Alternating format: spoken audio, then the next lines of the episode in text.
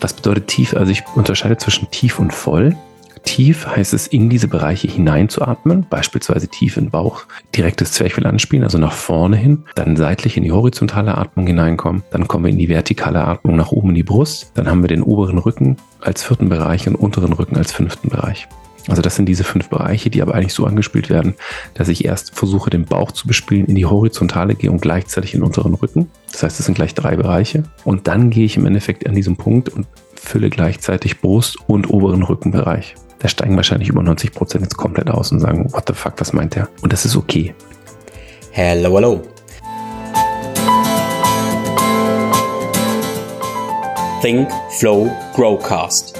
Ich bin Tim Böttner. Begleite mich auf einer Reise zu einem ganzheitlichen Verständnis von Bewegung, Gesundheit, Fitness und einem guten Leben. Werde der Experte für deinen Körper und Geist mit Wissenschaft, Biohacking und Leidenschaft, kombiniert mit der Weisheit unserer Vorfahren und der Natur. Ein Podcast mit Tiefgang.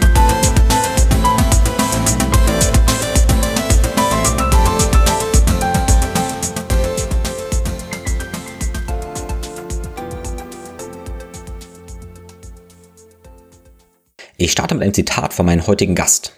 Der Kopf beeinflusst unseren Körper. Die Atmung beeinflusst unseren Kopf. Arbeiten wir mit der Atmung, verstehen wir diesen Kreislauf und können ihn für uns nutzen. Das ist von Timo Niesner, mein heutiger Gast. Und Timo ist Atemexperte, Mentaltrainer und Business Coach. Timos Lebensaufgabe ist es, mit seinem Brand Restorative Breathing dieses Wissen zu vermitteln und die Kraft der Atmung greifbar zu machen. Mit der Atmung zeigt er anderen Menschen, was es bedeuten kann, ein gesundes Leben zu führen, bei sich zu sein, mehr Energie zu haben und emotionale Blockaden zu lösen. Und sein Podcast heißt übrigens Atempause. In diesem Sinne lade ich dich jetzt schon mal ein, kurz vielleicht die Augen zu schließen, wenn du nicht gerade Auto fährst oder irgendwie rumspringst ähm, Lächeln aufzusetzen und einmal tief ein- und auszuatmen und dich auf diesen Podcast zu freuen. Mich hat der äh, sehr inspiriert, mit mir viel gemacht, weil ich auch eine Liebe zum Wasser, zum Meer, zum Tauchen habe. Und ja, Timo gerade umgezogen ist und praktisch direkt am Meer wohnt und seinen Traum letztendlich jeden Tag leben kann. Meine Herzensangelegenheit ist es, dir jeden Tag einen inspirierenden Podcast zu liefern, der dich auf dem Weg begleitet zu ganzheitlicher Gesundheit und damit einem erfüllten und glücklichen Leben. In diesem Sinne ist es ganz pragmatisch sehr, sehr praktisch, wenn du den Podcast auf Apple und Spotify bewertest und gerne den Podcast auf sozialen Netzwerken teilst und am besten mich und meinen Gast darin verlinkst. Vielen lieben Dank dafür. Ich bin immer sehr, sehr dankbar über Feedback und ich möchte ein Feedback zu einem meiner letzten Workshops, zu meinen Seminaren, meinen zwei Tages Holistic Mobility Seminaren kurz mit dir teilen. Und das von einer Sportwissenschaftlerin, die sagte, für mich ein sehr inspirierendes Wochenende, bei welchem ich mein Wissen auf unterschiedlichen Fachgebieten miteinander verknüpfen konnte und zu einem Gesamtbild bauen konnte. Viel zu oft werden die einzelnen Disziplinen im Sport isoliert betrachtet und konkurrieren miteinander. Tim schafft es, einen roten Faden zu finden und eine ganzheitliche Betrachtungsweise zu erzielen mit einfachen Übungsbeispielen für die Praxis. Gerade die Verbindung aus Faszien, Organen, neuronalen Aspekten, Atmung mit der Arbeit unserer Muskulatur war für mich einleuchtend und gibt meiner Arbeit als Sporttherapeutin einen ganzheitlichen Blickwinkel auf bestimmte Schmerzsymptomatiken. Der Workshop ist für jeden, der über den Tellerraus hinausschauen möchte, nicht nur Hobbysportler, sondern vor allem für Trainer, Therapeuten und Ärzte.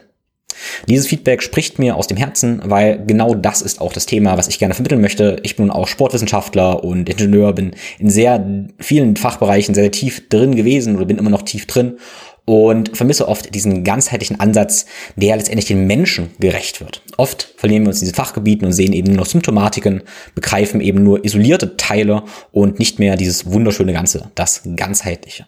Und mein Anliegen ist es eben, allen wunderbaren Fachbereichen letztendlich den roten Faden, den Kontext zu liefern, dass wir eben Menschen ganzheitlicher helfen können. In diesem Sinne findest du auf einer Webseite und auch in den Show Notes die Workshop- und Seminartermine für 2023, was einige Offline-Workshops sein werden und einige Online-Workshops in verschiedenen Formaten. Schau dich also gerne an, ein, um und ich in verschiedenen Formaten. Schau dich also gerne um und ich freue mich dann, dich in meinen Workshops begrüßen zu dürfen. Nutzt du schon die Kraft von Vitalpilzen? Ich persönlich bin von der Wirkung von Heilpilzen wie Cordyceps, Chaga, Mandelpilz, Heritium, Reishi und Co. absolut begeistert. Das Faszinierende ist die adaptogene Wirkweise. Das bedeutet, dass Vitalpilze normalisieren und ausgleichen, ohne zu sehr zu hemmen oder zu stimulieren. Ganz im Gegensatz zu manchen Medikamenten oder auch Nährstoffen. Besonders in Zeiten erhöhter Beanspruchung wende ich Vitalpilze als meine natürlichen Unterstützer an. Die Azteken nannten übrigens Vitalpilze aufgrund ihrer gesundheitlichen Anwendungsmöglichkeiten auch Small Saints, also kleine Heilige. Und da kommt auch der Name des Vitalpilzherstellers meines Vertrauens her, Smains. Smains liefern wirklich hochwertigste Pilzextrakte. Und die Qualität ist entscheidend, denn leider finden sich im Internet viele wirkungslose Produkte. Deshalb verwendet Smains nur Biopilze aus der EU anstatt aus China. Und Smains entwickelt durchdachte Rezepturen, die auf bestimmte Säulen abzielen. Meine persönliche Lieblingsrezeptur ist Fokus. Und das ist die Synergie aus Cordyceps neritium, die spürbar meine physische und mentale Leistungsfähigkeit und Stressresilienz steigert. Immun ist eine Kombination aus Chaga und Mandelpilz, die ich sehr gern für die Unterstützung des Immunsystems und auch beim Fasten empfehle. Neid baut auf den Pilzen Reishi und Heritium für entspannte Nächte auf und Balance unterstützt die innere Balance mit Reishi und Maitake. Diese Flüssigextrakte können überall beigemischt werden, ohne dass ein Kapselschlucken nötig ist und sie schmecken angenehm süßlich. Mein Tipp ist also, dass du dir ein oder mehrere Säulen aussuchst und die Kraft der Vitalpilze für dich nutzt. Dafür kannst du meinen Code TIM5, T-I-M-5, alles groß und zusammen, benutzen und 5% auf der Seite smains.de-tim sparen. Das ist smains, S-M-A-I-N-T-S.de-tim. In den Show Notes findest du den Link und meinen Code. Wenn du mehr über Vitalpilze und Smains lernen möchtest, dann höre dir gerne meine drei Podcasts mit einem der Gründer Max Enter an. Ja, hallo und herzlich willkommen zur neuen Episode des ThinkFlow Go-Casts und heute habe ich Timo Niesner bei mir. Erstmal herzlich willkommen, Timo. Vielen Dank für die Einladung, Tim. Ja, ich freue mich wirklich sehr, dass du hier bist. Das ist fast eine Floskel, weil die sage ich ständig, merke ich, aber ich freue mich wirklich immer. Bin da sehr dankbar und ähm, ganz kurze Backstory so, ich habe eine ganz große Liebe zu Wasser. Ich habe mit zehn oder mit zwölf meinen Tauchschein gemacht, bin dann mit meinem Vater ja gute zehn Jahre mal Gerätetauchen gewesen, Unterwasserwelt geliebt und habe dann tatsächlich irgendwann gemerkt, dass dieses Gerätetauchen, sprich Anzug, Flasche und so, hat mich teilweise ein bisschen gestört, weil es so wenig puristisch war. Es war mir zu aufwendig, immer so viel anzuziehen und da die Unterwasserwelt zu erkunden. Und was mich immer schon reizt, ist diese Einfachheit, eben auch einfach vom Schnorcheln, runtertauchen, nichts groß brauchen. Und da sind wir praktisch auch beim Thema so Apnoe-Tauchen, was mich sehr ähm, immer schon fasziniert hat. Ich denke, ich habe vor vielleicht 15 Jahren ein Buch von Umberto Pellizzari oder so in, in die Richtung gelesen. Mhm, Umberto Pellizzari, ja. Und das fand ich absolut faszinierend. Und beim Apnoe-Tauchen ist natürlich viel um ja, Luft anhalten und wie wir das vielleicht machen können. Das war doch der Einstieg, weil, das war jetzt die lange Vorrede, äh, du hast, soweit ich weiß, ja noch Hintergrund im Apnoe-Tauchen und wendest aber eben ja auch ganz viele Dinge, die man da eben über die Atmung, über den Körper lernt, eben für, für den Alltag, für andere Dinge an, wo wir eben viel Übertrag haben. Deshalb ähm, würde ich von dir super gerne erstmal ein kleines Intro hören. Was ist so dein ähm, Hintergrund? Wer bist du? Ganz kurz. Und was fasziniert dich am Apnoe-Tauchen? Und vielleicht kannst du uns inspirieren, auch den Hörer inspirieren, was da die, die große Faszination ist, worum es da geht, ähm, was daran so schön ist. Okay. Jetzt muss ich aufpassen, dass ich hier nicht gleich einen halben Stunden Monolog raushaue und alle Fragen ausführlich beantworte. Aber ich versuche natürlich so weit drauf einzugehen wie möglich, ansonsten einfach nachfragen. Die erste Frage war kurz was zu mir. Also ich bin Timo Niesner, ich bin der Gründer von Restorative Breathing. Das ist ein Ausbildungssystem zur Atmung. Ich bilde europaweit Atemtrainer aus und arbeite damit unter anderem Techniken aus dem Apnoe-Tauchen mit der Atmung. Sufi-Meditation kommen mit dazu und Breathwork, Pranayama, und ich habe im Endeffekt ein Konzept entwickelt, um die Atmung als ganzheitliches Tool nutzen zu können, um sowohl im Alltag als auch im Hochleistungssport oder im Businessbereich diese Techniken dort anzuwenden, wo sie nötig sind und wo sie gebraucht werden. Das ist ähm, kurz, Kurzfassung zu mir. Ich bin auch Gerätetauchlehrer, Apnoe-Lehrer und arbeite natürlich sehr aktiv mit meiner Atmung, nicht nur im sportlichen Bereich, sondern auch im Alltag, auch in mentalen Grenzsituationen unterstütze auch Leute mental dabei, bin auch Mentaltrainer, Business Coach, bin als Speaker und Trainer viel unterwegs, um da in eher im B2B-Bereich. Die zweite Frage war, was jetzt weiß ich schon gar nicht mehr, was die zweite Frage war. Ich glaube, ja, die, die, Frage, die Frage war dann ähm, Apnoe-Tauchen. Erstmal vielleicht genau. ganz kurz, was ist Apnoe-Tauchen? Das ist vielleicht gar nicht so klar. Okay, also Apnoe heißt eigentlich, Genau, Apnoe heißt eigentlich ohne Luft. Das heißt, wir halten eigentlich Apnoe die Luft an. Das kennen vielleicht die Leute, die ein Thema mit Schlafapnoe haben. Die sagen dann auch meist Apnoe heißt Apnoe. Das Apnoe-Tauchen ist, kann man auch im Deutschen als Freitauchen bezeichnen oder im Englischen als Freediving. Meine frühere Brand hieß Freedive Your Life. Also auch die Kombination aus ähm, Lebensveränderung durch diese Extremerfahrung im Freediving. Und das Besondere für mich daran ist, weil jede Person sieht was Besonderes für sich selbst an diesem Apnoe-Tauchen, ist eigentlich, dass ich in diesem Moment komplett bei mir bin. Und nur wenn ich das bin, dann kann ich es auch genießen. Bin ich aber extrem im Außen, in der Vergangenheit, in meinem Erwartungshorizont oder höre auch nicht auf meinen Körper, auch ein großes Thema, dann kann ich diese Situation nicht voll genießen. Und für mich ist es eigentlich, ich bin so ein, ähm, im Surfen nennt man sie Soul Surfer. Ich glaube, Soul Freediver gibt es noch nicht, aber vielleicht äh, ja, präge ich mal diesen Begriff. Und mir geht es wirklich darum, in dieses Gefühl zu kommen, diesen, diesen Flow-Moment zu haben, hier komplett einzutauchen und einfach eins zu sein mit sich und mit der Umwelt, mit der kompletten Umgebung. Ich liebe das Meer, dieses Blau, dieses Tiefe, dieses an sich, wenn ich jetzt drüber spreche, für die eine oder andere Person gefährliche, was da auf uns zukommt. Das eigentlich aufzunehmen und für mich zu nutzen, dass es mich eigentlich dabei unterstützt, loszulassen, zu akzeptieren, mir bei mir selbst anzukommen und tatsächlich auch aktiv unter Wasser meine eigenen Themen wegzu, wegzuwaschen, kann man sich schon fast vorstellen. Ich komme wie gereinigt wieder zurück zur Oberfläche. Also das ist für mich so die, die Essenz des Ganzen. Und um das im Endeffekt zu machen, geht es natürlich darum, einmal viel mit Atemtechniken zu arbeiten. Auch die, die ich bei dem Restorative Breathing im Atemtrainer-Ausbildung mit integriere und auch für normal Leute einfach auch anbiete, normalen Kursen. Und der Zugang ist eigentlich der, dass wir auf verschiedenen Ebenen arbeiten. Also man sagt eigentlich 80 Prozent ist eigentlich Kopf, 20 Prozent ist nur Körper. Aber wir können auch mit unserer Atmung unseren mentalen Zustand beeinflussen. Und über diese Beeinflussung kommen wir eher in einen extremen Ruhemodus, wo wir nicht rein wollen. Und der Zustand, den wir haben wollen, der sich auch ein bisschen paradox anhören mag, ist eigentlich der, dass wir unseren Körper schlafen legen, bevor wir tauchen, aber vom Kopf her hellwach sind. Also so wirklich so crispy clear, ganz klarer Kopf. Und wenn wir das erreicht haben, und dann abtauchen können, dann sind wir komplett im, in uns drin, in unserem Körper, aber haben auch die Möglichkeit, auf die kompletten Ressourcen unseres Körpers zurückzugreifen. Und dahin zu kommen, das ist eigentlich immer wieder so eine neue Challenge. Das Leben verändert sich natürlich auch, auch mein Leben verändert sich andauernd. Und dann immer wieder in diesen Flow-Zustand zurückzukommen. Wow, also ich habe das wunderschön nachvollziehen und nachfühlen einfach jetzt äh, können und dürfen. Äh, technische Frage, es sind verschiedene Spielarten des Apnoe, Apnoe-Tauchens praktisch. Ähm, gehst du mit so einem Schlitten nach unten oder machst du das aus eigener Kraft? Also Schlitten macht so gut wie niemand. Das ist eher so ein Just for Funding oder das ist ja das, was man im Fernsehen vielleicht manchmal sieht. Ja, weil es halt dieses Extrem ist und da passiert halt viel, logischerweise. Hm, das machen ehrlich gesagt gar nicht so viele und so wirkliche Rekorde gibt es eigentlich nicht mit Schlitten nach unten und Schlitten nach oben. Es gibt welche mit Schlitten nach unten und dann nach oben tauchen. Das nennt sich Variable Weight. Und ja, ich, für mich ist es ein bisschen so ein faules Tauchen. So, ich muss nur lang die Luft anhalten können, Druckausgleich und das war's dann. Aber für mich hat Freedom auch was mit Freiheit zu tun und eben alles auf meine auf meine eigene Kraft vertrauen zu können. Das heißt, ich tauche selbst runter, am liebsten in der Speedo Maske auf und that's it. Keine Flossen, kein gar nichts. Das ist mir am aller, allerliebsten. Was bei den momentanen Wassertemperaturen hier auch im Atlantik ein bisschen schwierig ist und in Mitteleuropa auch an den Seen.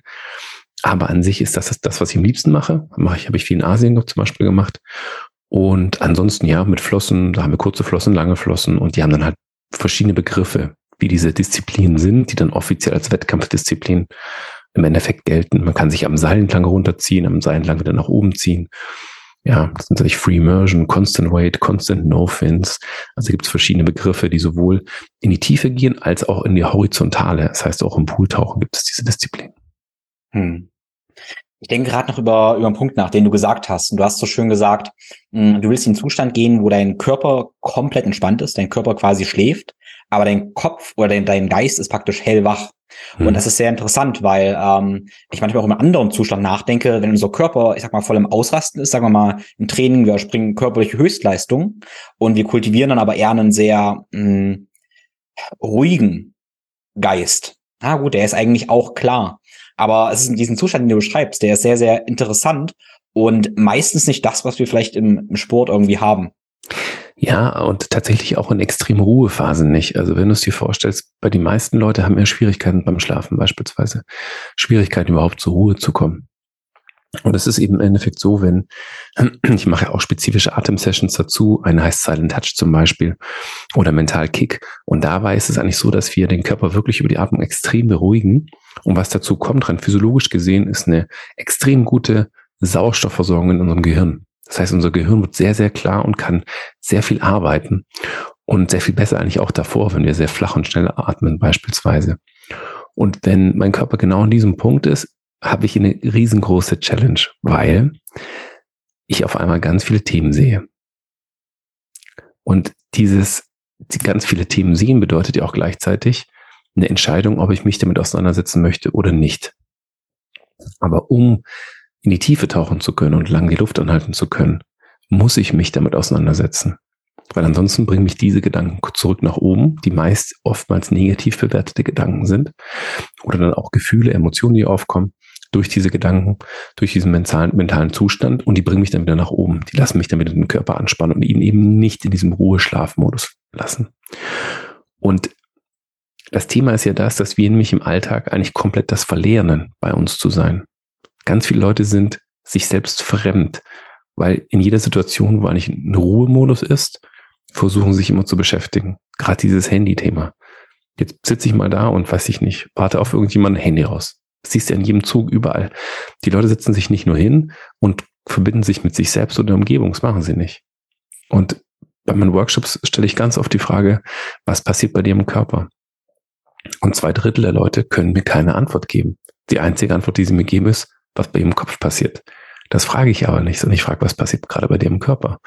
Und dieses Körpergefühl, diese, diese Selbstwahrnehmung zu schulen, ist tatsächlich der größte Schlüssel, um bei sich selbst anzukommen, ins Hier und Jetzt zu kommen und für sich selbst für eine körperliche sowie mentale Gesundheit zu sorgen.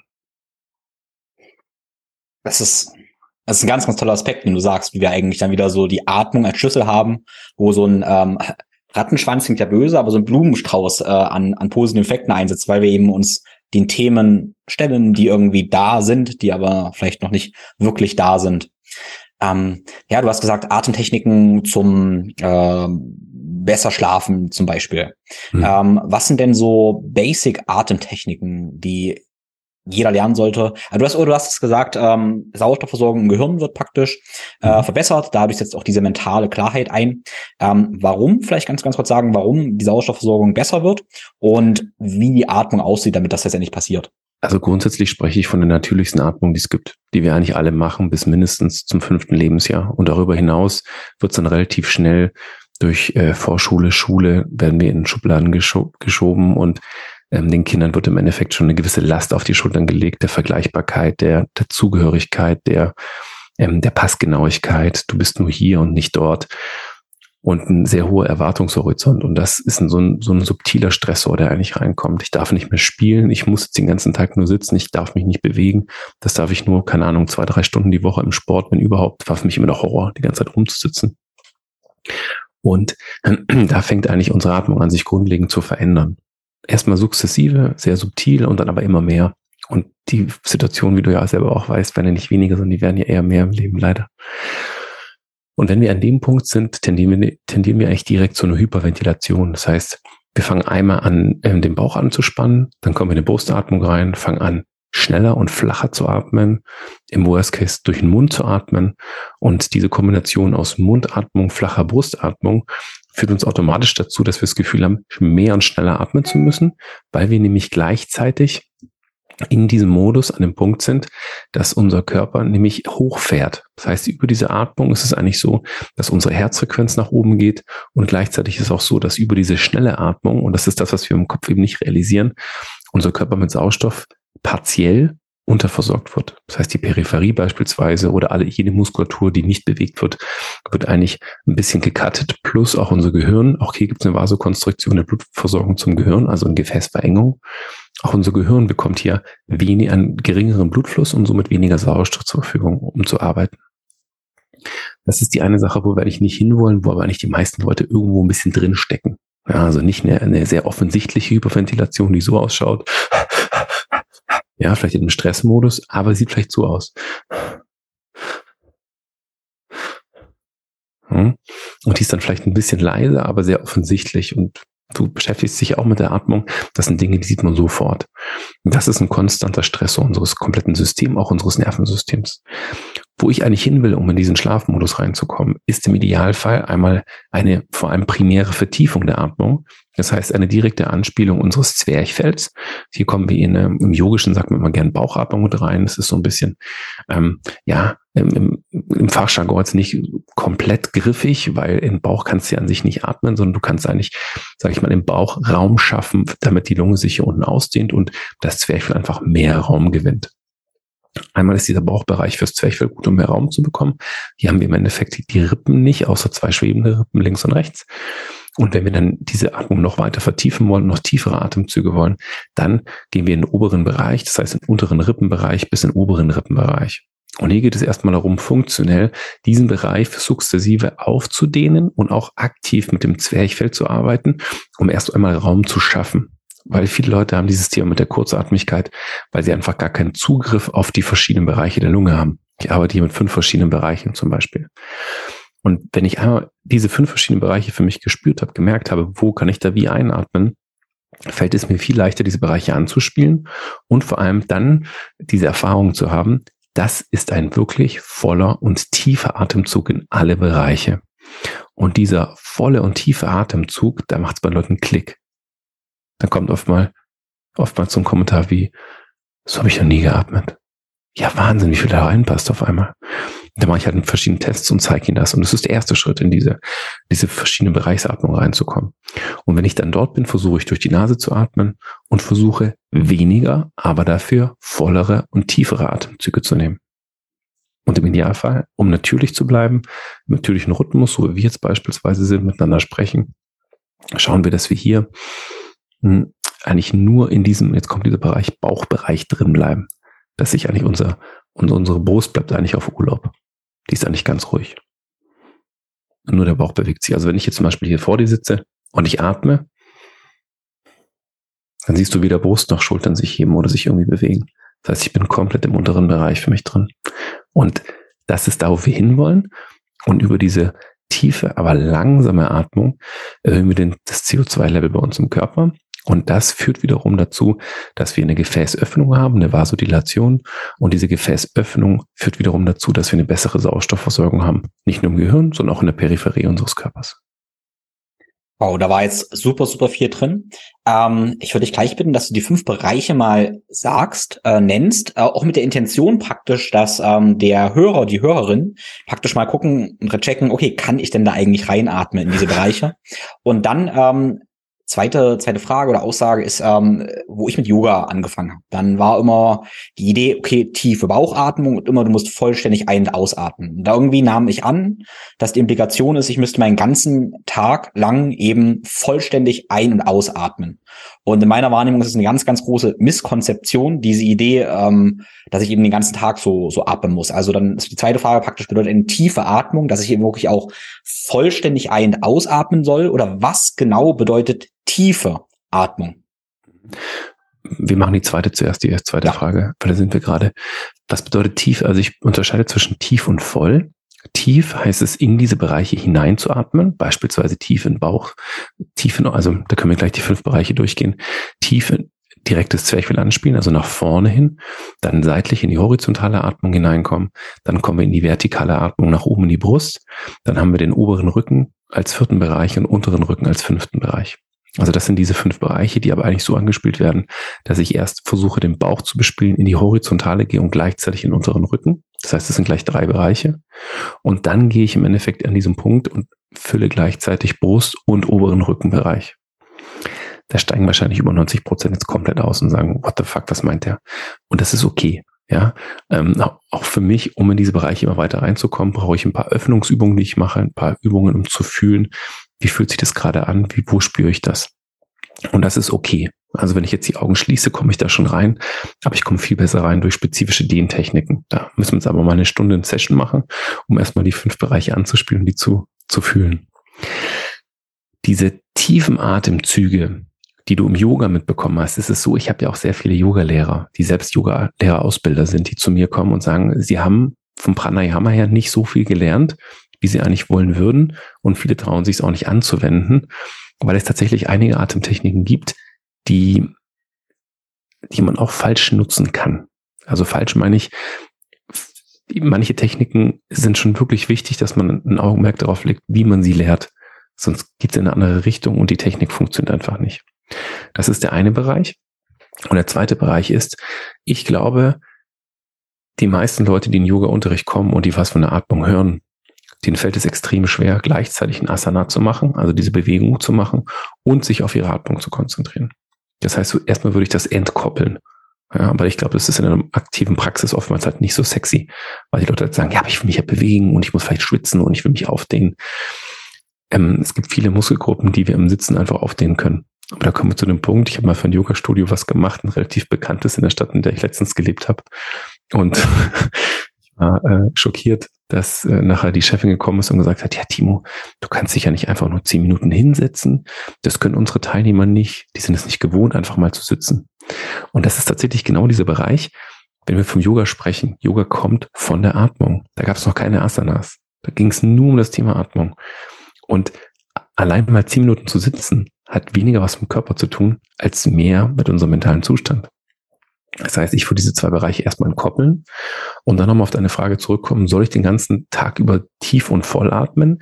Nein, das brauchst du auch gar nicht, sondern den großen Teil des Tages atmest du tief, aber eigentlich nur in den Bauch und horizontalen Bereich ein. Die Brust bleibt ruhig, das ist die natürliche Atmung. Die haben wir die, die längste Zeit des Tages. Und dann darf dir aber auch bewusst sein, dass sich mit jeder Emotion automatisch auch deine Atmung verändert. Ja? Also wenn du deine Freundin siehst und ja, siehst, wie es ihr geht und dir geht's gut, dann verändert sich automatisch deine Atmung. Ja, du atmest ganz anders. Und wenn du jetzt dich hinsetzt und auf die Couch hockst und Fernseh guckst, verändert sie sich wiederum. Und wenn du im Sport bist, verändert sie sich wiederum anders. Und wenn du irgendwas Nettes siehst, im, weiß ich nicht, Social Media oder sonst wo, unsere Atmung passt sich immer wiederum unseren Emotionen an, unserem emotionalen Zustand und verändert damit auch gleichzeitig ähm, die Aktivierung oder Deaktivierung von unserem Nervensystem. Das, was gerade gebraucht ist. Wenn du im Ruhezustand bist, dann kann dein Körper verdauen, kann zur Ruhe kommen. Aber wenn du in einem Gefahrenmodus bist, dann wird eben was anderes nochmal triggern, was gerade wichtiger ist für dich. Weil das Ziel ist eigentlich immer, dass dieses System, und dein Körper ist ein System, ideal funktioniert und erhalten bleibt. Da waren jetzt ganz viele wertvolle Punkte und der eine ähm, war eben diese, dass tiefe Atmung nicht volle Atmung bedeutet, das eben mal zu trennen. Weil ich glaube, so ein Schlagwort, das viele im Kopf haben, was ich zumindest lange im Kopf hatte, war die tiefe Bauchatmung. Und die impliziert eben unter Umständen diese beiden Sachen, dass mit tiefe Atmung volle Atmung gemeint ist. Mhm. Und Bauchatmung impliziert tatsächlich zum gewissen Grad, und das kann jeder mal nachvollziehen, dass ich eben in meinem Bauch nach vorne atme. Und dadurch kommt es bei mir gefühlt auch eher zu einer enge Kompression im Rücken letztendlich. Weil wie ich so ein Blasebalg gehe ich auf und ein, aber so ein Blasebalg, der an einer Seite eben fest ist. Und äh, du hast ja so wunderschön beschrieben, wie wir eigentlich mit der, auch wenn wir es Bauchatmen nennen würden, trotzdem ja auch unter den Rücken und Flanken atmen wollen. Und dadurch spüre ich, wenn ich das jetzt mache direkt, weil du so schön beschrieben hast, auch diese wunderschöne Weite in meinen Rippen und diese Dekompression meiner Wirbelsäule. Und ich wünsche jedem, dass jeder das Gefühl auch hat, weil sich das großartig anfühlt. Ähm, genau. Und wie gesagt, dein Punkt war, tiefe Atmen bedeutet eher, ich atme mit, könnten vielleicht sagen, relativ leerer Lunge. Also irgendwie flach und tief, statt eben vollständig ein und aus, zum gewissen Maß. Ja, genau. Also der Normalzustand leider heutzutage ist tatsächlich eine tiefe Atmung, aber eine tiefe Atmung äh, nur in den flachsten Bereich unserer Lunge. Also beispielsweise in meinem Master Teacher Training habe ich mal ähm, so MRT-Aufnahmen von meinem, meinem Lungen-MRT ähm, gezeigt und einfach auch ganz klar aufgezeigt, in dem Bereich, in dem die meisten Menschen einatmen, ist es der kleinste Bereich unserer Lunge. Auch vom Volumen her ist es der absolut kleinste Bereich. Und dadurch, dass der so klein ist, müssen die Leute auch öfter pro Minute einen ausatmen. Und das wiederum stresst das System. Weil wenn du jetzt beispielsweise da sitzt, die Augen schließt und einmal versuchst durch den, durch den Brustkorb ein- auszuatmen und dann ein bisschen schneller zu atmen durch den Mund, wirst du relativ schnell merken, der Brustkorb geht auf, die Schultern gehen nach oben. Und all diese Bewegungen benötigt Muskelkraft und diese Muskelkraft benötigt Energie und diese Energie benötigt Sauerstoff. Und in der Luft, in der wir, die wir einatmen, ist Sauerstoff drin. Und das ist die Grundlage dafür, dass unsere Muskulatur kontrahieren kann, dass wir Energie aufbauen. Das ist dieser Sauerstoff, den wir über die, über unsere Umgebungsluft mit aufnehmen. Und natürlich möchte mein Körper mehr davon haben, wenn er gleichzeitig mehr Energie verbraucht. Und um das in ein richtiges ähm, Verhältnis zu bringen, geht es eigentlich darum, eine effizient tiefe Atmung zu schaffen, aber in die Bereiche, in die einfach viel Luft auch reinkommt. Das heißt, grundsätzlich habe ich dann weniger Atemzüge, aber habe einen höheren Umsatz an Luft pro Minute. Hm? Ja. Das ist sehr schön, was du, was du gesagt hast, dass wir diese Fähigkeiten erst isoliert trainieren sollten oder trainieren sollten, machen sollten, bevor wir uns eben bewegen, wie du mit Yoga das gesagt hast. Genau. Weil ich das in meinen Workshops, die ich sehr bewegungsorientiert eben mache, genauso mache und ich verbringe auch sehr viel Zeit damit, ähm, eben einfach nur zu atmen. Ähm, erstmal tatsächlich mit der Erfahrung, dass Atmen auch schon ganz viel Bewegung ist. Also wer richtig atmet, merkt ja, wie viel sich da eigentlich schon bewegt. Also das ist eine Bewegung. Und dann, weil ich eben genau die gleiche Erfahrung mache, wenn wir gleich in Bewegungen, ich sag mal in äh, quote unquote richtigen Bewegungen atmen wollen, dann ist es zu viel. Ähm, es sind zu viele Ebenen übereinander, wenn wir da unseren Körper erstmal kennenlernen müssen. Deswegen gibt es für mich eben total Sinn, das ein bisschen auseinanderzunehmen und dann eben zu integrieren, zusammenzufügen. Genau, weil vor allem ist es ja auch so, wenn wir Bewegungen machen oder in einem Workout sind, dann haben wir ja bestimmte Muskelgruppen angespannt. Hm, jetzt, ich, ich bin jetzt kein Yogi, wirklich nicht, aber es gibt ja gewisse Asanas, da ist auch der, der Körper, der Bauch involviert. Und wir haben eine muskuläre Anspannung im Bauch. Wie soll ich jetzt in diesen tiefen Bereich reinkommen, wenn die Muskulatur angespannt ist? Es geht nicht, weil Anspannung des, der Bauchmuskulatur bedeutet Blockierung des Zwerchfells. Und wenn ich in dem Bereich bin, komme ich da gar nicht rein. Das heißt, das Einzige, was ich hier machen kann, ist den unteren Rücken theoretisch einzuatmen. Das sind zum Beispiel Übungen, ähm, die mache ich dann mit Leuten, die halt eher im Kampfsport sind. Da geht es darum, den vorderen Bereich als Front zu härten und den hinteren Bereich zu öffnen. Und du kannst selbst, wenn du am Boden liegst und dir theoretisch jemand in die Rippen tritt oder in den Bauch tritt, kannst du immer noch 30 Prozent deiner Lunge benutzen zur Atmung, obwohl der komplette Vorderbereich angespannt ist. Und das ist ein Gamechanger. Vorausgesetzt, ich habe mir diese Atemräume erschlossen. Natürlich, klar, das steht außer Frage. Genau, das ist die Grundlage dafür. Aber auch, dass das kein limitierender Faktor ist, dass ich eben nicht mehr atmen kann. Sondern es geht nur darum, diese Technik zu erweitern und die bringt dann auch Leute weiter, die an sich äh, einen ganz anderen Sport machen. Weil die Atmung überall mit dazugehört. Wie bei uns als Apnoe-Taucher, das ist natürlich extrem. Da führt die Atmung dazu, die optimale, dass wir in langer Zeit nicht atmen müssen. Ja. Ja. Ähm, ich würde auch noch einen Gedanken ergänzen, äh, praktisch, weil ähm, ich oder wir beide hatten gesagt, okay, wir Atmung ist so die Grundlage für ganz, ganz viele Dinge und deshalb lohnt sich die erstmal isoliert zu machen, mhm. auch bevor wir uns bewegen. Und ich gehe ganz gerne noch so weit und sage, ja, bei Atmung passiert auch schon eine ganze Menge. Wir haben diese physische Bewegung und merken, was unser emotionaler Zustand macht. Und ich gehe ganz gerne noch einen Schritt zurück und unterrichte davor oder gebe den Impuls davor, ähm, auch noch nicht auf Atmung zu konzentrieren, sondern sowas wie Meditation, Bodyscan und Achtsamkeit für den Körper zu machen, wo ich noch gar nicht bewusst atme. Mit der Idee, okay, ich habe noch weniger Bewegung, ich habe keine bewusste Atmung und damit bin ich vielleicht sensibler für meinen Körper, für die Körperwahrnehmung und für die Emotionen. Also mit der Idee, dass eine Form von Bewusstseinstraining, Meditation, Achtsamkeit ähm, wie noch eine isoliertere Fähigkeit vor der Atmung ist, äh, die mich damit den Tools vielleicht ausstattet, erst wahrzunehmen, wie denn Atmung meinen mentalen Zustand beeinflusst. Verstehst du den Gedanken? Absolut, ja. Das ist einfach nochmal ein anderer Zugang. Also viele Wege führen irgendwie nach Rom und das ist eben ein anderer, dass du eben über diese mentale Komponente reinkommst. Aber auch hier ist es genau der gleiche Zugang. Sobald du anfängst, mental etwas zu machen, verändert sich automatisch die Atmung. Also ich mache das auch. Ich mache habe noch spezifische Apnoe-Kurse für Surfer. Also da unterrichte ich auch Big Wave Surfer und ähm, ja, viele Wettkampfsportler in diesen Bereichen. Und ähm, mir schlafen regelmäßig die Leute ein. Und zwar nach einem Zeitraum von weniger als zehn Minuten. Weil ich sie mental an einen Punkt bringe, wo sie komplett loslassen, aber dann so weit loslassen, dass sie halt auch den Kopf dann loslassen. Also sie kommen eigentlich körperlich genau an den Punkt, wo sie hin sollen, aber vom Kopf her sind sie eben dann auch weg. Das ist ein Riesenkompliment, weil dann sind sie ja schon an dem Punkt. Das ist ja super. Und dann geht es im Endeffekt darum, an diesem Punkt zu spielen, bevor auch der Kopf wegkippt. Ja, beim Nulltauchen wäre das nicht so gut. Nahezu unmöglich, dass da jemand einschläft davor. Ja. ja. An dieser Stelle nehmen wir einen gemeinsamen tiefen Atemzug, legen ein Lächeln auf und ich möchte dir vom Think Flow Grow Neujahrs Fastenretreat erzählen, was dein perfekter Start in das Jahr 2023 sein kann. Fasten ist eine uralte Praxis und andererseits auch ein Thema der modernen Wissenschaft, was meiner Ansicht nach jeder in seinem Werkzeugkoffer haben sollte. Irgendwie ist es das Gegenteil vom modernen Leben, wo wir konstant Dinge tun und eben konsumieren. In der Essenz ist Fasten ein Nicht-Tun, ein einfach nur Sein und damit den Körper und Geist eben in Ruhe lassen. Das Faszinierende ist, dass der Körper und der Geist in Ruhe eben heilen. Du gibst dem Körper also die Möglichkeit der Selbstregulation. Dabei hat Fasten immer eine physische, mentale und spirituelle Dimension. Wenn dein Fokus vor allem auf deinem Körper liegt, dann kannst du eine verbesserte Darmgesundheit, Gehirngesundheit, Herzgesundheit, Energielevel, Körperkomposition, Appetitregulierung, Gesundheit des Immunsystems und Langlebigkeit erwarten. Wenn du dich auf den mentalen Fokus fokussierst, dann trainierst du dabei deine Willenskraft, deine Beziehung zum Essen kann sich verbessern. Und wenn du den spirituellen Aspekt fokussierst, dann profitierst du von einer Klarheit und von Einsichten, die du dir vielleicht jetzt noch gar nicht vorstellen kannst. Fakt ist, dass Fasten eine intensive Erfahrung ist, die eben nicht nur den Stoffwechsel beeinflusst, sondern viel, viel, viel mehr tut. Du kannst Fasten super, super einfach gestalten, indem du einfach nur Wasser oder Tee trinkst und Elektrolyte. Aber wir können eben die Effekte und die Stoffwechselpfade auch fördern. Und das ist definitiv faszinierend. Dieses Wissen ist teilweise sehr neu und teilweise aber auch super, super alt und wird schon in ganz vielen Kulturen seit Jahrhunderten, Jahrtausenden gemacht. Wir können also mit speziellen Nährstoffen und Praktiken unsere Mitochondrien und unsere Autophagie unterstützen, unsere Fettverbrennung steigern und sowas wie Training, Sauna und Kälte eben gezielt anwenden, um Entzündungen stärker zu hemmen und viele weitere Effekte eben zu forcieren. Dein optimales Fastenregime ist eben sehr, sehr individuell. Es kommt eben drauf an.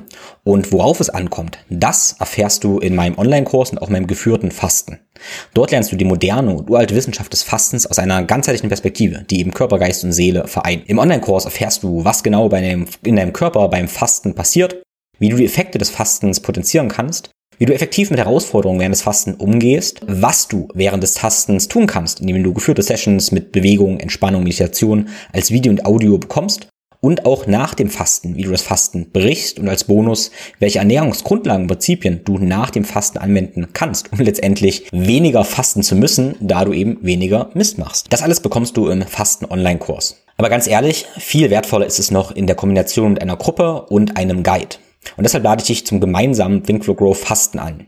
Im geleiteten Fasten-Retreat bekommst du Live-Sessions, die auch aufgezeichnet werden und dir unbegrenzt zur Verfügung stehen, falls du nicht live dabei sein kannst.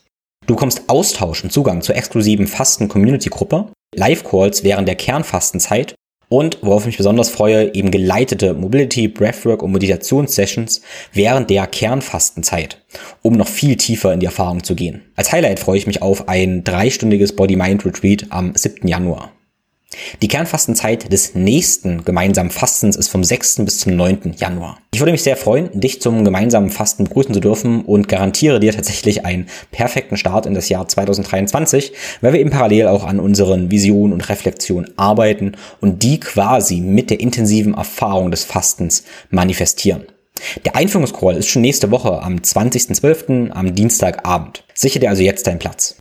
Den Link dazu findest du in den Show Notes. Ich habe das besondere Angebot für dich, dass du für den Preis des Online-Kurses eben das Neujahrsretreat gratis mit dazu bekommst. Wenn du also jetzt den fasten Online-Kurs in den Warenkorb legst, dann bist du automatisch beim Neujahrsretreat mit dabei. Ähm, ja, wie, wie trainierst du denn oder ihr vor dem Apnoe-Tauchen? Also es gibt tatsächlich zwei Sachen. Erstmal, wie allgemein trainiert man, um länger tauchen zu können und wie atmet man direkt vor dem Tauchgang? Es ist relativ breit gefächert. Ich versuche es ein bisschen, ein bisschen abzukürzen. Also wie trainiert man davor? Jeder hat dann eigentlich eine eigene, eigene Philosophie. Damit manche sagen, nee, Stretchen mache ich nie, brauche ich nicht. Ich schaffe trotzdem meine 60, 70, 80 Meter, was schon extrem ist. Und es hat immer was damit zu tun, auch wie komme ich in den richtigen Mindset mit rein. Also was glaube ich zu brauchen. Und wenn ich mir das gegeben habe, dann bin ich beruhigt und kann noch mehr loslassen. Weil das ist der Faktor eigentlich. Es geht ums aktive Loslassen. Weil ähm, der Umgebungsdruck unter Wasser ist so immens groß, da haben wir gar keine Chance. Das heißt, sie werden jetzt zusammengedrückt, die Lunge wird komprimiert, das Zwerchfell wird oben in den Brustkorb reingezogen. Und äh, wenn ich dann nicht loslasse und den Bauch anspanne, dann reißen kleine Teile meiner Lunge und ich spucke Blut. So, es ist jetzt äh, hart ausgedrückt, aber so ist es tatsächlich. Hm? So ab 30 Meter wird es dann echt, äh, wird es ein bisschen gefährlicher. Und deswegen ist es dann, dass wir eigentlich lernen, loszulassen und uns eigentlich diese Verletzlichkeit uns einzugestehen. Im Englischen gibt es dieses Wort Vulnerability, das passt so schön, das ist so knackig. Und darum geht es im Endeffekt. Wir können nicht versuchen, gegen den Ozean zu kämpfen, gegen das Wasser zu kämpfen. Also wir können schon, aber damit machen wir uns selbst kaputt. Das ist wie ein Spiegel, wo es direkt zurückkommt. Das heißt, das Einzige, was wir machen können, ist, unsere Verletzlichkeit einzugestehen und zu wissen, die Wege, die wir bisher beschritten haben, funktionieren hier nicht. Das ist ein bisschen wie eine andere Welt, in der einfach eine andere Physik gilt. Und dann bin ich einfach unter Wasser und diese, diese Wassermassen drücken mich zusammen. Und wenn ich dagegen ankämpfe, werde ich zerdrückt und es passiert was. Das heißt, sich komplett hinzugeben und einfach passieren zu lassen, zu akzeptieren. Und der Körper verformt sich dann so, wie er eigentlich sein muss. Also wir sind ja eigentlich, wir kommen ja aus dem Wasser. Der Großteil unseres Körpers ist Wasser. Also wir gehören da schon hin, das passt schon. Da müssen wir eben anfangen, da zu vertrauen. Und während ich so darüber spreche, merkst du schon, es ist ein ganz großes mentales Thema. Und dieses mentale Thema wird natürlich immer unterstützt mit der Atmung. Das heißt, wir machen hier spezifische Atemstretchings, dass wir mehr vitale Kapazität haben. Das heißt, dass sich das komplette Lungenvolumen mit erweitert, dass sich das Residualvolumen verringert. Das heißt, das Restvolumen, auf das wir in Anführungszeichen ja im Normalzustand keinen Zugriff haben, gibt es ein paar Techniken, haben wir schon. Das heißt, wir können das verringern. Wir können aktiv mit diesem Residualvolumen spielen. Darf ich, hier würde ich ganz kurz fragen, weil natürlich mhm. im Sportwissenschaftsstudium genau gelernt, wie viel Residualvolumen es gibt. Aber jetzt aus deiner praktischen Erfahrung oder vielleicht von Apnoe-Tauchern, ähm, wie viel Residualvolumen kann man letztendlich auch noch nutzen durch bestimmte Techniken? Also du kannst es mehr als halbieren eigentlich. Also ich kenne ein paar Leute, die bei denen ist in Messung rausgekommen, 10, 11 Prozent hatten die nur noch Residualvolumen und im Schnitt sind sie eigentlich so 25 mhm. in den meisten. Und es ist sehr gut runter ähm, trainierbar. Und das merkt man eigentlich auch von in relativ schneller Zeit. Das hat aber viel mit der Zwerchfellflexibilität auch zu tun um mit diesen Bereichen aktiv arbeiten zu können, auch aktiv sehr viel Luft ausatmen zu können. Und wir arbeiten mit Techniken, bei denen wir im Endeffekt unter unser Residualvolumen hinweg ausatmen. Wir nennen es Reverse Packing. Das heißt, wir ziehen durch den Unterdruck im Mund noch mehr Luft aus unserer Lunge raus und dadurch kommen wir unterhalb unseres Residualvolumens und stretchen damit unser Zwerchfell noch einen Ticken mehr. Also es ist ein bisschen eine extreme Übung, die bringe ich auch bei mir immer nur erst den Mastern bei und zeige es ihnen und die machen dann große Augen und sagen, oh Gott, wie geht es denn? Und kriegt es überhaupt hin? Und für uns ist es eigentlich relativ normal. Es ist einfach Teil des Trainings, um damit zu arbeiten. Aber das, damit muss man wirklich extrem Acht geben, weil alleine falsche Kopfposition beispielsweise mit einer falschen Bewegung kann da einfach schon ähm, ja einen Schaden auslösen bei uns in der Lunge oder im Brustkorb. Hm. Hm. Ja, mir ist eine andere Frage gerade aufgetaucht. Ähm, wenn du beschreibst, wenn wir oder wenn du in die in die Tiefe gehst und irgendwie sind wir Landlebewesen, für dein für einfach für dein Gefühl so, fühlst du dich, als wenn du da wirklich hingehörst zu tief unter Wasser oder fühlst du dich wie so ein Fremdkörper da in einem fremden Reich? Ich, für die Leute, die zugehört haben, Tim hat gerade den ersten Satz gesagt und ich habe gegrinst und genickt. Natürlich gehöre ich dahin, das ist mein Zuhause. Also es ist so, das ist ein Gefühl, das kann man gar nicht beschreiben. Also es ist nur für, natürlich für mich der Fall. Andere Leute sagen, hau ab, niemals, für mich geht's gar nicht. Ich liebe es. Aber auch nur, wenn ich wirklich in diesen tiefen, entspannten Zustand komme. Und wenn ich das nicht mache, dann komme ich nach oben und habe ein komisches Gefühl und lache mich aber aus. Weil das ist Teil unseres Lebens. So, es geht nicht immer alles nach Plan. Es ist nicht alles Schema F und es ist nicht immer alles wunderschön. Und sobald ich an diesen Punkt komme, dass ich einfach mal einen Schlag ins Gesicht bekomme, weil der Druckausgleich nicht klappt, ich nicht entspannt bin, ich ähm, die Spaghetti Bolognese vom Abend davor noch im Magen spüre und mir denke, ah, Mann, hätte ich doch nicht gegessen. Ja, und ich auch ganz genau weiß, dass die Verdauung eben nicht gut funktioniert und ich, da muss ich eben viel später ähm, beziehungsweise viel früher etwas essen, weil ich einfach super sensibel bin auf den Körper. Das sind alles Sachen. Ich weiß es ja, ich kenne mich. Und wenn ich mich da nicht dran halte und es klappt nicht, dann lache ich mich aus, weil dass immer, ich sage mir immer, jeder Fehler ist der erste Schritt in einem neuen Lernprozess. Und, und ja, ich umarme es, ich integriere es, ich heiße es willkommen, weil ich wieder sage, ah cool, neuer Lernprozess, alles klar. Ich lache mich aus, die Leute denken, ich habe einen Schuss, habe ich wahrscheinlich auch. Aber das, ich finde es einfach geil. Es ist cool, es gehört mit dazu. Und weißt du, wir verändern uns ja jeden Tag. Wir sind immer, wir sind morgen nicht die gleiche Person, die wir heute waren. Und wir haben andere Themen, die wir morgen haben, die wir heute nicht hatten. Es müssen jetzt keine wirklich life-changing Moments sein, die wir erleben, aber es gibt immer Situationen, die uns verändern. Und deswegen sind wir an keinem Punkt, an keinem Training, das als nächstes kommt, an dem gleichen Punkt, in dem wir vorher waren. Wir verändern uns immer. Und wenn wir hier nicht die Selbstwahrnehmung haben und sagen, das ist okay, wo bin ich gerade, wie arbeite ich damit, dann können wir vielleicht in eine Negativspirale kommen, auch im mentalen Bereich. Weil es wird nicht immer besser, besser, besser. Da gibt es auch mal einen Bandscheibenvorfall. Ich bin auch keine 20 mehr. Er hat jetzt noch keinen, aber diese Themen kommen auf und es geht nicht darum, dass diese Themen aufkommen, weil diese Themen kommen auf. Und das ist einfach Fakt. Die Frage ist bloß, wie gehe ich damit um? Und dieser ganze Weg ist immer für mich persönlich ein Weg, bei dem ich lerne, mit allen Situationen, die aufkommen, umzugehen. Und wenn es so eine Situation kommt, mit der ich mich gerade nicht wohlfühle, sage ich mir, cool, was Neues zum Lernen. Ist okay. Erster Schritt gegangen. Ja, das war total, das war sehr, sehr schön. Ich kann das so super gut nachfühlen. Also ein Gedanke, der mir kam, ähm, ist, also ich liebe Natur, weil mich Natur eben so viel lehrt und ich, also ich liebe Berge eben auch und ich hänge gerade an so Punkte, wenn ich in den Bergen bin, auch alleine ähm, irgendwo und sehe diese Bergketten und ich habe diese ganzen Probleme in meinem Leben irgendwie gerade, die immer größer sind und dann sehe ich diese, diese Bergketten, über denen ich gerade stehe und merke so, wenn ich jetzt sterben würde, dann würde das absolut niemanden dort interessieren. Und diese Erfahrung habe ich auch äh, beim im Meer oder so. Das ist so dieses, ja, wenn ich da jetzt irgendwie, wenn was passieren würde, dieses Meer, das ist völlig egal. Mich würde vielleicht ein paar Fische dann essen oder was auch immer. Und das ist so interessant, wie diese Dinge alles andere so in Perspektive rücken und mich mhm. ganz schnell eben zentrieren. Also tatsächlich für mich ist diese, diese Erinnerung an die Vergänglichkeiten, dass alles die Ordnung hat, entspannt mich unheimlich. Und das finde ich auch so eine wunderschöne Lehre, die ich da immer erfahren darf. Ja, es ist schön, dass du das sagst, weil seit ich jetzt hier bin, ich bin in, in Teneriffa, wir haben ein schönes Haus, gucken direkt auf den Atlantik raus. Ich komme aus der Tür raus und die ganze erste Woche gucke ich raus und ich verspüre diese unglaubliche Demut in mir. Demut. Ich bin so demütig, dass ich sage, dieses Meer ist riesig und ich darf jetzt als Gast hineinsteigen, abtauchen. Ich kratze nicht mal an der Oberfläche der Tiefe, die ich da vor mir sehe, zwischen diesen Inseln. Aber ich, ich komme da hinein, aber ich bin wirklich diese tiefe, tiefe Demut, ähnlich was du auch gesagt hast mit den Bergen. Wenn ich nicht mehr wäre, dann interessiert es diese Welt nicht. Und worum es geht, ist, dass ich mit mir selbst im Reinen bin. Das ist eigentlich das Ziel. Und das gibt mir im Endeffekt die Atmung, das gibt mir das Apnoe-Tauchen und es gibt mir die tägliche Beschäftigung mit mir selbst. Ja, wunder, wunderschön. Ähm, es ist merkwürdig, jetzt so einen kleinen Mini-Switch zu machen, ähm, aber trotzdem, du hast Spaghetti angesprochen und mich interessiert tatsächlich deine Erfahrung total. Also nicht mit Spaghetti, das ist Spaghetti angesprochen. Ähm, ja, das ist so ähm, aus diesem gefühlten Thema möchte ich jetzt mal was anderes kurz gehen.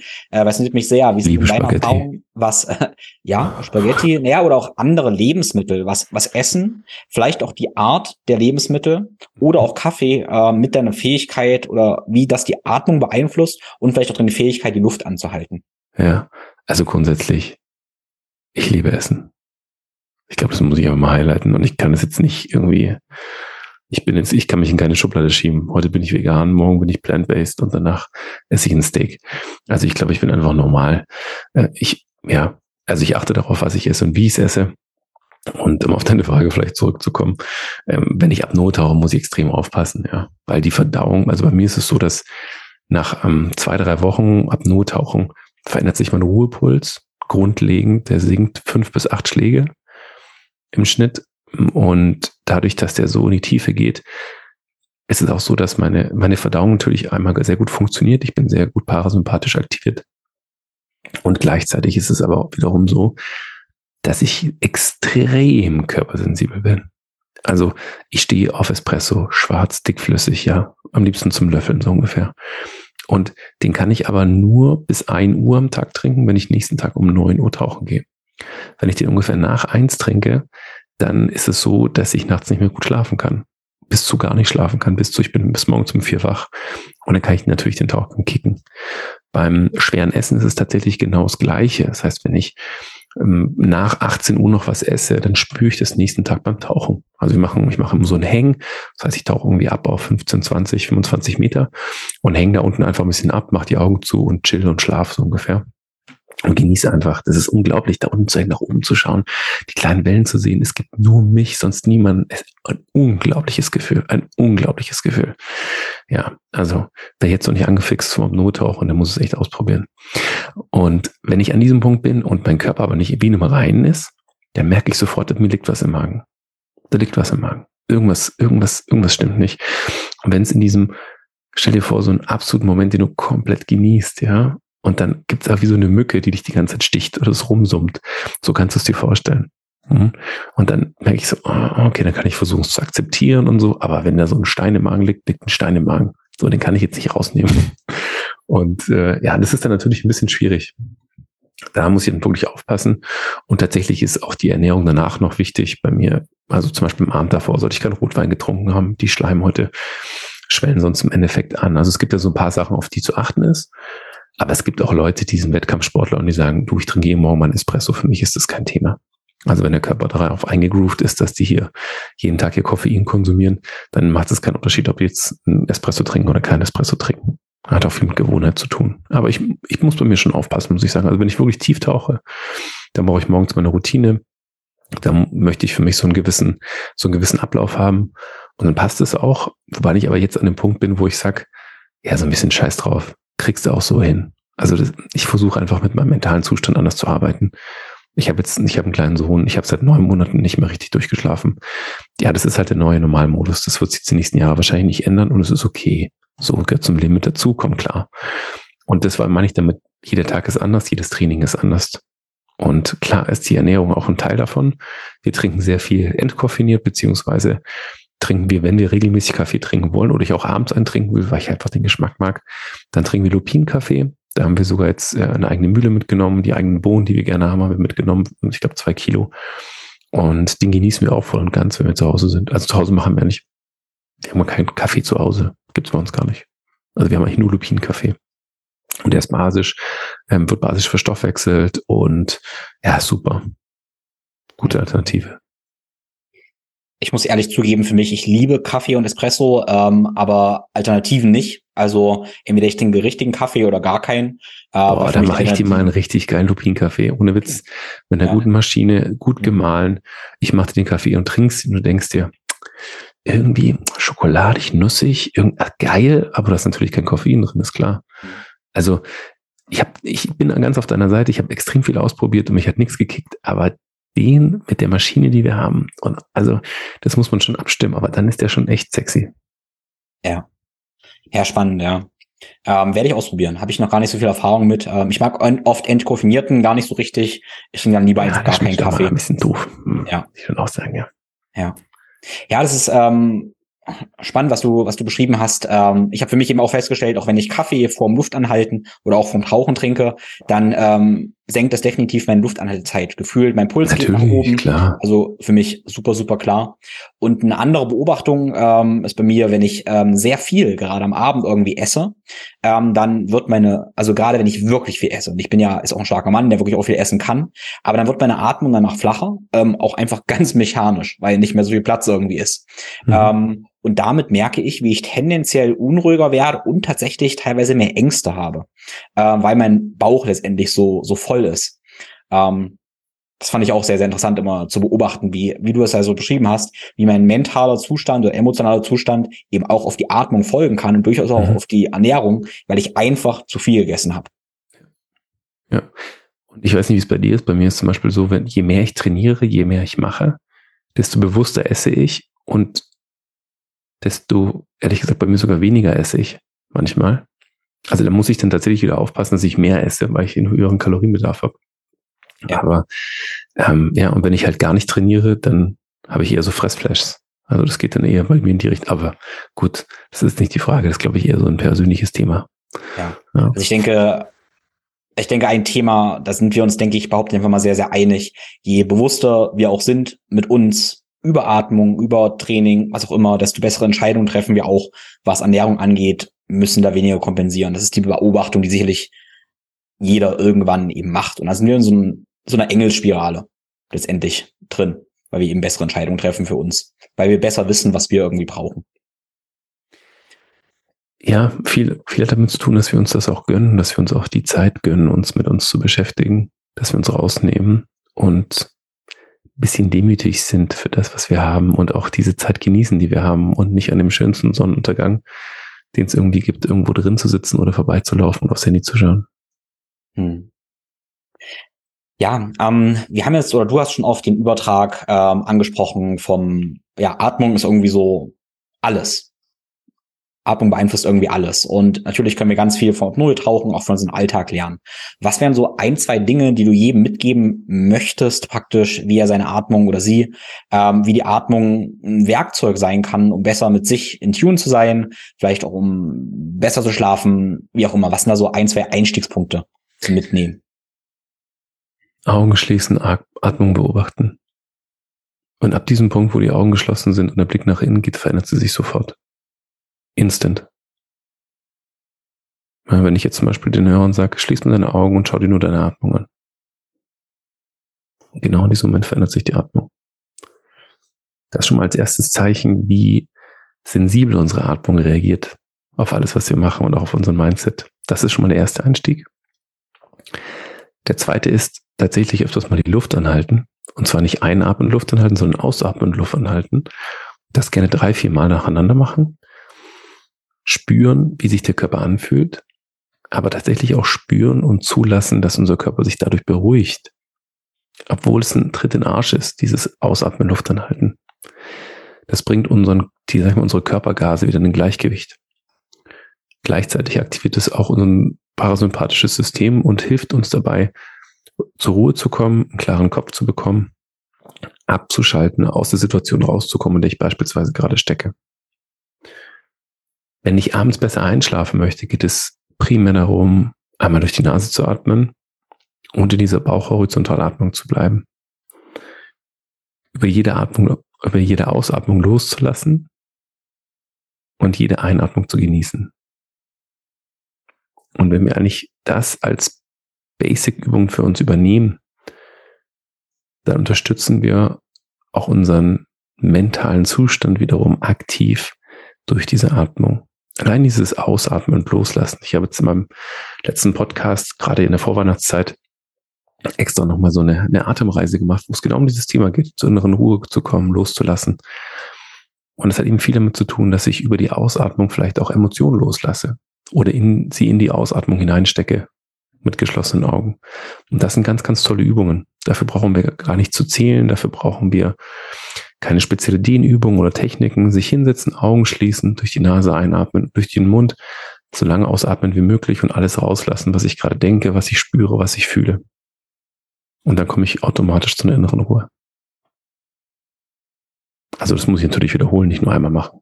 Das ist, glaube ich, klar, genau.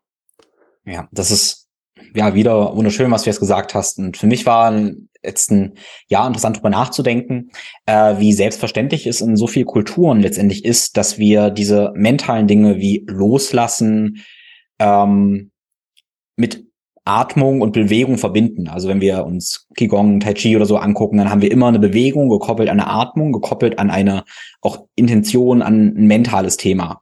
Ähm, und das ist so, so ganz, ganz normal in anderen Traditionen. Das ist interessant, wie das bei uns abhanden gekommen ist, dass wir diese Dinge so auseinandernehmen. Wir machen Körperübungen, wir machen Atmung und dann machen wir vielleicht Mindset-Arbeit. Ja, hat alles seine Berechtigung, aber das Spannende ist, dass du gerade ja alles mit einmal eigentlich beschrieben hast. Ähm, also natürlich machen wir immer alles zusammen, wir sind aber dem ist nicht bewusst. Mhm. Ja, ich meine, wir machen das schon auch bei uns, aber auch da sind wir uns das nicht bewusst. Also singen ist zum Beispiel das beste Beispiel. Genau, das, das war der Punkt, den ich meinte. Wir machen das ja. immer, auf jeden Fall, aber wir sind vielleicht nicht bewusst. Genau, Entschuldigung, erzähl. Ja, und das Singen ist beispielsweise ein richtig schöner Punkt dafür, weil die meisten stehen zum Singen auf. Sie bewegen sich beim Singen, sie stehen nicht statisch da und ähm, meistens verlangsamen sie ihre Atmung dadurch und nutzen ihr ganzes Lungenvolumen, weil sonst können sie nicht den Ton halten, sonst ist es für sie vielleicht nicht möglich, äh, eine ganze Strophe zu singen oder brauchen eben mehr Atemzüge, um das zu machen. Oder auch wenn wir sprechen, atmen wir auch die ganze Zeit. Und je mehr ich ausatme, desto eher komme ich an den Punkt, wo ich wieder einatmen muss. Und dann ist die Frage, atme ich durch den Mund oder die Nase ein? Meistens habe ich jetzt bei dir durch den Mund geatmet, weil ich das nächste sagen möchte und damit, je schneller ich atme, atme ich auch eher durch den Mund. Wenn ich eher Pausen setze, atme ich durch die Nase. Also es gehört irgendwo immer mit dazu, aber ich gebe dir recht, dass wir eben, ich glaube, bei uns fehlt so ein bisschen die Philosophie von diesen Körperübungen. Und die Dinge, die du beschreibst, da gehört ja viel Philosophie auch dazu. Und beim Surfen gibt es viel Philosophie, im Apnoe-Tauchen gehört viel Philosophie auch mit dazu. Und wenn ich jetzt im Kraftsport, an Kraftsport denke, dann ist die Philosophie vielleicht der Spiegel oder dicke Bizeps. Ja, also schlag mich lügen, ich bin da keiner, ähm, kein Kraftsportler an sich, aber es ist immer die Frage, gut, ich mache CrossFit, da geht es ein bisschen in die gleiche Richtung. Aber es ist halt immer die Frage, auf was lege ich Wert? Wo lege ich meinen Fokus drauf? Und will ich in einem gesunden Körper ankommen, heißt es nicht, dass ich einen dicken Bizeps habe. Deswegen habe ich keinen gesunden Körper. Sondern es ist immer die, die Einheit aus Kopf und Körper. Es gehört immer beides dazu. Und der Atem ist das, was genau das, alle zwei beziehungsweise drei Bereiche verbindet. Atmung, Kopfkörper, Atmung, Kopfkörper, Atmung, Kopfkörper. Ich finde das, äh, weil du das Kraftsport angesprochen hast, und da bin ich ganz kurz äh, hellhörig geworden, insofern, dass ich, ähm, dass ich, ich habe, wo ich mit Kraftsport angefangen habe, vor vielleicht 15 Jahren oder so, äh, das war für mich ein Weg zu in eine ganz, ganz tiefe. Also es war, ich habe alles Mögliche dabei gelernt. Also es war für mich eine ganz große Philosophie, eine Körperphilosophie, wer will ich sein, äh, Werte, Atmung und so weiter. Also mich hat Kraftsport sehr, sehr geprägt.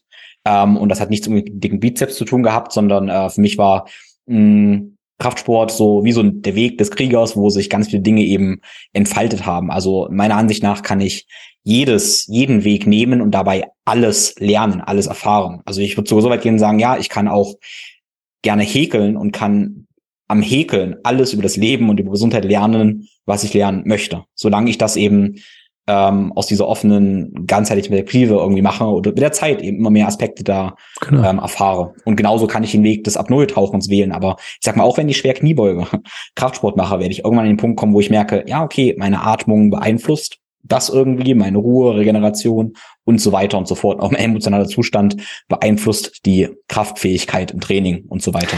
Es ist nur die Frage, lasse ich es zu? Möchte ich über den Horizont hinausgehen? Oder möchte ich mich eben nur auf eine Schiene beschränken. Und das ist eben das, was der Unterschied im Endeffekt ausmacht. So wie du es auch siehst, den ganzheitlichen Modus, ob du es häkelst oder ob du Kniebeuge machst. Es geht darum, wie setzt du dich damit aktiv auseinander? Und was steckt für dich auch dahinter? Und das ist ja auch das Ziel eigentlich, dass, glaube ich, in deiner Arbeit ähnlich wie in meiner, wir Leute Menschen dabei unterstützen, eben auch die anderen Zusammenhänge noch zu sehen. Und eben nicht nur zu sehen, ich habe einen dicken Bizeps, ich habe dicke Oberschenkel. Ja, nicht nur dieses Spiegelbild zu sehen, sondern auch, wo möchte ich denn damit überhaupt ankommen? Möchte ich gesehen werden? Möchte ich gewertschätzt werden? Möchte ich mich wohl in meinem Körper fühlen? Also was ist denn der wirkliche Anreiz? Darum geht's ja. Ja. Ja, wunderschön. Ja, du hast gesagt, ähm, ja, Philosophie ist da ein wichtiger Part, über, über die Dinge nachdenken. Äh, Philosophie ist nun auch Liebe zur Weisheit und ich denke, wir haben halt ein Problem, dass wir sehr viel Information haben, dann zum gewissen Grad viel Wissen haben, aber Weisheit auch bedeutet, dass wir das Ganze auch erfahren und da so eine ähm, ja, Verknüpfung irgendwie herstellen. Und da fehlt es eben oft. Ja. Ja, ja sehr schön. Ähm, also ich bin tatsächlich, ich bin ein bisschen traurig geworden zwischendurch, wo du so schön über das Nulltauchen gesprochen hast. Und das ist lange schon äh, ein Wunsch, da wieder mehr Zeit zu investieren, auch um mehr ähm, da tauchen zu können. Und jetzt, wenn ich so in meinem Raum hier stehe am Computer, letztendlich gucke ich zwar auf Bäume, aber ich vermisse das Meer, ich vermisse das Tauchen. Ähm, das ist eine ganz große Sehnsucht von mir. Also einerseits bin ich dir sehr, sehr dankbar, dass du mich da äh, ja wieder inspiriert hast. Andererseits weiß ich auch, ich kann das jetzt nicht erfüllen. Aber du hast ja eigentlich so schön gesagt, wenn ich irgendwas mitnehme, dass ich jetzt dadurch, dass ich mit den Gedanken konfrontiert werde, daran ja wieder wachsen kann. Also wie kann ich mich persönlich entwickeln, dass ich mit diesem Hindernis umgehe, die Wahrheit akzeptiere, dass ich im nächsten Dreiviertel oder Jahr das nicht tun werden können, aus verschiedenen Gründen. Und damit kann ich ja mit dieser Erkenntnis, wenn ich das reflektiere, auch wieder wachsen. Also das habe ich ja durchaus mitgenommen. Oder du findest Lösungen, dass du es doch kannst. Ja, ja genau, eins, eins von beiden, eins von beiden. Weil ich hätte aber auch gern Bäume, aber ich habe auch gern das Meer. Und vom Kopf habe ich mir gesagt, ja, das kann man nicht vereinbaren. Jetzt gucke ich raus und sehe Bäume und das Meer. Also es gibt immer, es gibt immer eine Möglichkeit, es gibt immer Lösungen. Es ist immer die Frage, ähm, ist es gerade adäquat? Passt es jetzt gerade für mich? Ist es gerade das Richtige? Fühlt es sich richtig an oder nicht? Aber ich glaube, Sehnsüchte sind ja auch die Themen, die uns irgendwo ein bisschen antreiben, oder? Absolut. Deshalb absolut, das ist die eine Sehnsucht und dann habe ich für meinen Teil jetzt entschieden, dass für das nächste ähm, Jahr das nicht Zeit keinen Raum hat und das okay ist. Und das darf ich eben lernen, das akzeptieren, meinen mein Arten zu beobachten, wenn ich darüber nachdenke und ähm, ja, das zu verarbeiten. Du, du kannst auch im Eisbad die Luft anhalten. Und das, genau, das okay. wollte ich sogar noch tatsächlich noch teilen. Also ich habe hier einen See gleich in der Nähe, habe mein Eisbad Und äh, was ich gehe immer mit dem Kopf unter Wasser, auch beim, beim Baden so. Was ich aber jedes Mal mache, ist, ich gehe rein, bin den Kopf unter Wasser, mache die Augen auf, ähm, soll nicht, ich immer nachmachen, aber jedes Mal. Und ich sehe von unten nach oben. Und auch wenn das nur eine Tonne im Garten ist, erinnert mich das jedes Mal an dieses unglaubliche Gefühl, wenn ich auch tauchen bin, wenn ich von oben an die Oberfläche gucke. Und es gibt für mich nichts Schöneres, als, egal ob es mir eine Tonne ist oder der See oder der Fluss, nach oben zu schauen und von oben, von unten an die Wasseroberfläche zu, zu schauen. Und diese Ruhe, die in diesem Moment einsetzt und das, was ich höre, das ist unbeschreiblich. Und tatsächlich erinnert mich das jedes, jeden Morgen in meiner Tonne eben daran, an die Weite und Freiheit des Meeres, die ich im Garten habe. Hm, ja, klar. Sie ist da. Ja. Ja, sehr schön. Ich denke, wir, wir machen den Sack zu. Ähm, langsam, aber sicher. Ähm, wenn Leute von deiner Arbeit inspiriert sind, ähm, wie kann man, also was unterrichtest du? Du hast einige Dinge gesagt. Ich denke, Freediven ist ein Thema, aber natürlich auch die ganzen mentalen Themen. Also wie kann man von dir lernen? Ähm, wie kann man mehr von dir erfahren? Also entweder nur meinen Namen googeln, Timo Niesner, Atempause googeln auf äh, Spotify oder auf Apple Podcasts oder im Endeffekt Restorative Breathing, also restauratives Atmen. Also der Hauptteil meiner Arbeit ist eigentlich, dass ich den Zugang über die Atmung habe und bilde im Endeffekt hier, wie gesagt, europaweit Atemtrainer aus und gebe auch Kurse für Einsteiger, damit sie besser mit ihrer Atmung haushalten können, wissen, wo sie stehen, was ist der Ist-Zustand und der Soll-Zustand und begleite sie auf dem Weg, dort anzukommen, wo sie ankommen möchten. Wunderschön. Ja, das ähm, verlinke ich alles in den Show Notes. Und danke für die, dir für ja irgendwie diese Atempause. Ich bin Sehr viel gerne. ruhiger als davor. Lieben Dank dafür und ich hoffe, die Hörer auch. Sehr gerne. Danke für die Einladung. Ja, ich wünsche dir einen wunderschönen Tag und viel Spaß am Meer. Das war's mit dieser Episode. Ich hoffe, das Ganze hat dich inspiriert, dich mit deiner Atmung zu beschäftigen und da tiefer einzusteigen. Und ja, letztendlich hoffe ich oder denke ich, dass wenn du Timo gut zugehört hast, auch diese Ruhe gespürt hast. Einerseits diese Müdigkeit, aber die Akzeptanz dieser Müdigkeit und damit auch diese innere Kraft, Stärke und Ruhe. Und ähm, ja, mich hat das auf jeden Fall inspiriert. Mich hatte das Gespräch auch sehr beruhigt und ich hoffe, du konntest auch etwas mitnehmen. Wie immer findest du meine Takeaways und Insights zu jeder Episode in einem Video auf YouTube und den Link dazu findest du wie immer in den Show Notes.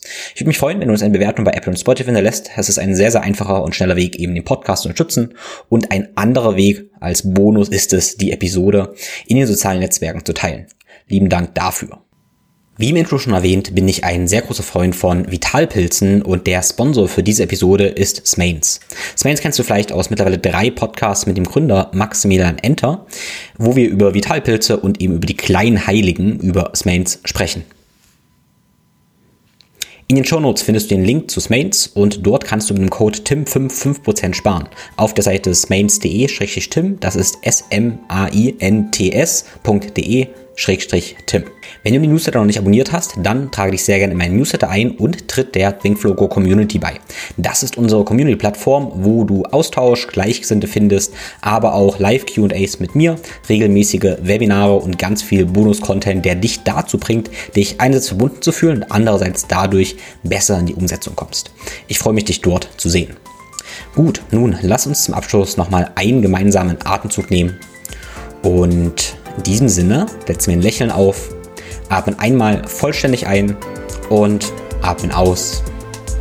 Und ich wünsche dir einen wunder wunderschönen Tag. Alles Liebe, dein Tim.